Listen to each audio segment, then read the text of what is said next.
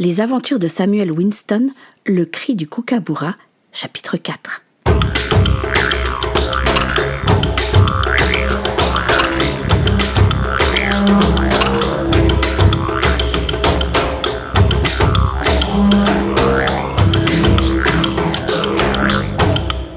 Alice ne perdit pas de temps.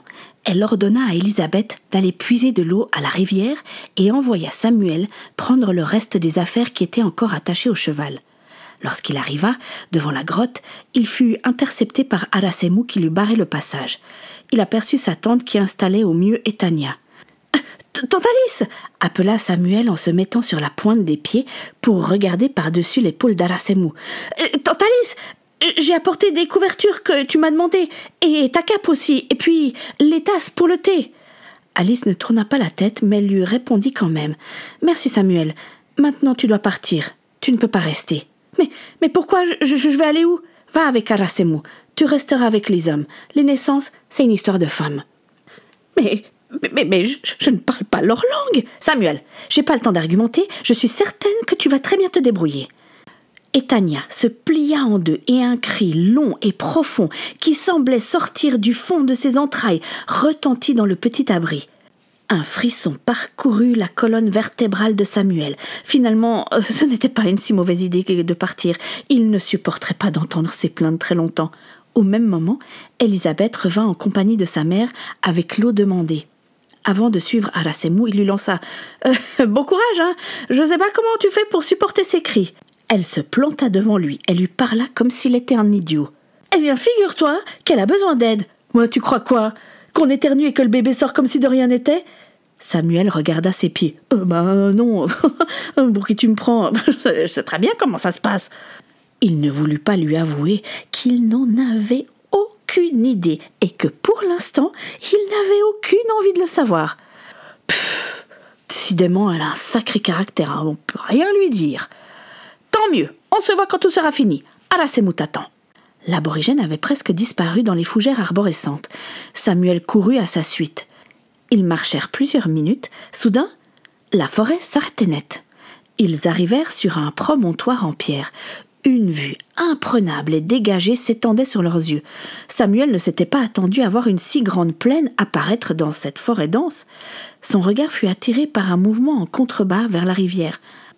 Un troupeau de kangourous bondissait entre les arbustes, leur pelage éclairé par les derniers rayons du soleil orangé de cette fin d'après-midi.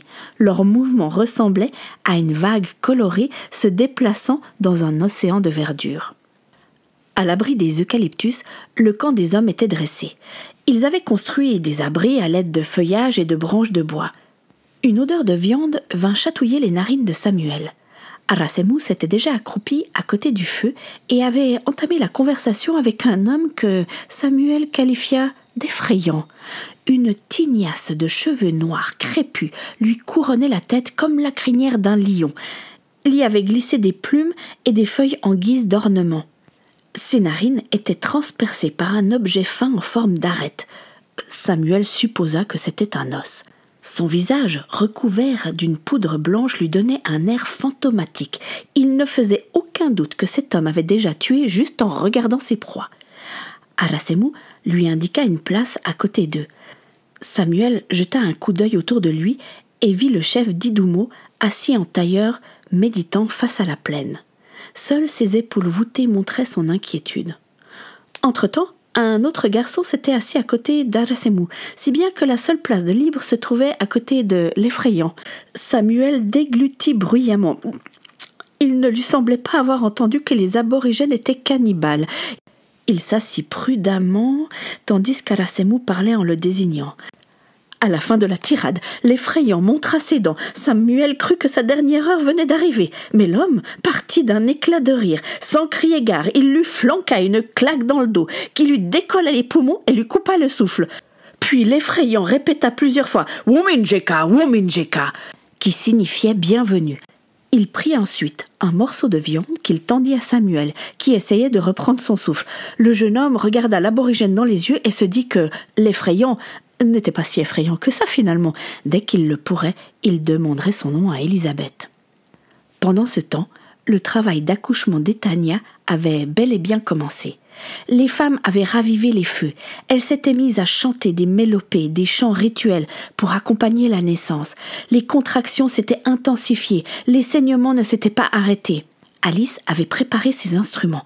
Elle était prête, mais consciente que d'accoucher des jumeaux en plein milieu de la forêt était une folie. Oh, Seigneur, aide-moi et aide Tania, ne cessait-elle de prier. Ah, pourvu qu'elle tienne le coup. Elle avait gardé Elisabeth avec elle, car elle était une aide précieuse pour traduire.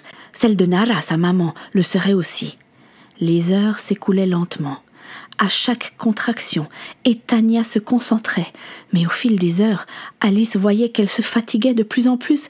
Les femmes l'entouraient, lui prodiguant des massages, faisant brûler des herbes qui pouvaient l'aider à surmonter les douleurs.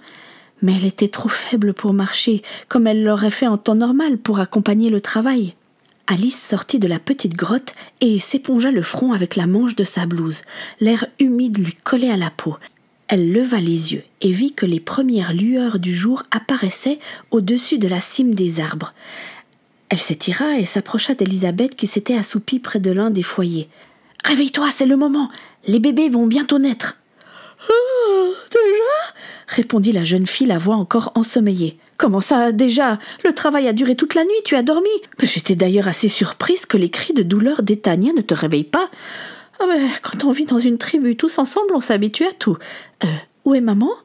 Je l'ai envoyée chercher de l'eau et des pots pour pouvoir envelopper les bébés. Elle va revenir d'une minute à l'autre. Allez, euh, viens. Tu vas te tenir derrière Etania, elle pourra s'appuyer contre toi. Tu lui traduiras ce que je te dirai. Elisabeth resta debout vers le feu. Mais que fais-tu? Je t'attends. C'est que. C'est que. Enfin, vous êtes sûr que vous avez besoin de moi? Bah, c'est une évidence. Je, je suis pas certaine d'être capable. Et puis, vous savez, ma mère, elle saura faire. Ta maman m'aidera à accueillir les petits, mais toi, tu dois être là pour Etania et lui donner des instructions. Mais, mais, mais si je me trompe, je, ne peux pas, Miss Alice. En fait, euh, enfin, enfin, je faisais la fière hein, hier, tout ça, mais, mais tout ça me fait très peur. Et, et, et si ça tournait mal? Moi, moi je n'ai pas beaucoup assisté à des naissances. Alice s'approcha d'Elisabeth. Elle lui mit les deux mains sur les épaules. C'est mon travail. Je suis sage-femme. Ce que je sais aussi, c'est que j'ai besoin de toi. Et Tania a besoin de toi. je comprends que ça peut être impressionnant, mais c'est la vie. Je ne peux pas te promettre que ça va aller, mais je vais faire tout mon possible pour qu'Etania puisse serrer ses deux bébés contre elle. Nara, qui était revenue du point d'eau, se plaça à côté de sa fille et lui prit la main. Miss Alice a raison. Tu es capable. Tu as traversé la grande mer toute seule. Tout d'un coup, tout se précipita, et Tania fit savoir que c'était le moment. Chacune se mit en position. Alice avait réussi à déplacer la future maman près de l'entrée de la grotte. Une femme tenait une torche pour éclairer. Elisabeth traduisait toutes les paroles d'Alice. Et Tania était en train de fournir un effort presque surhumain. Ça y est, je vois la tête.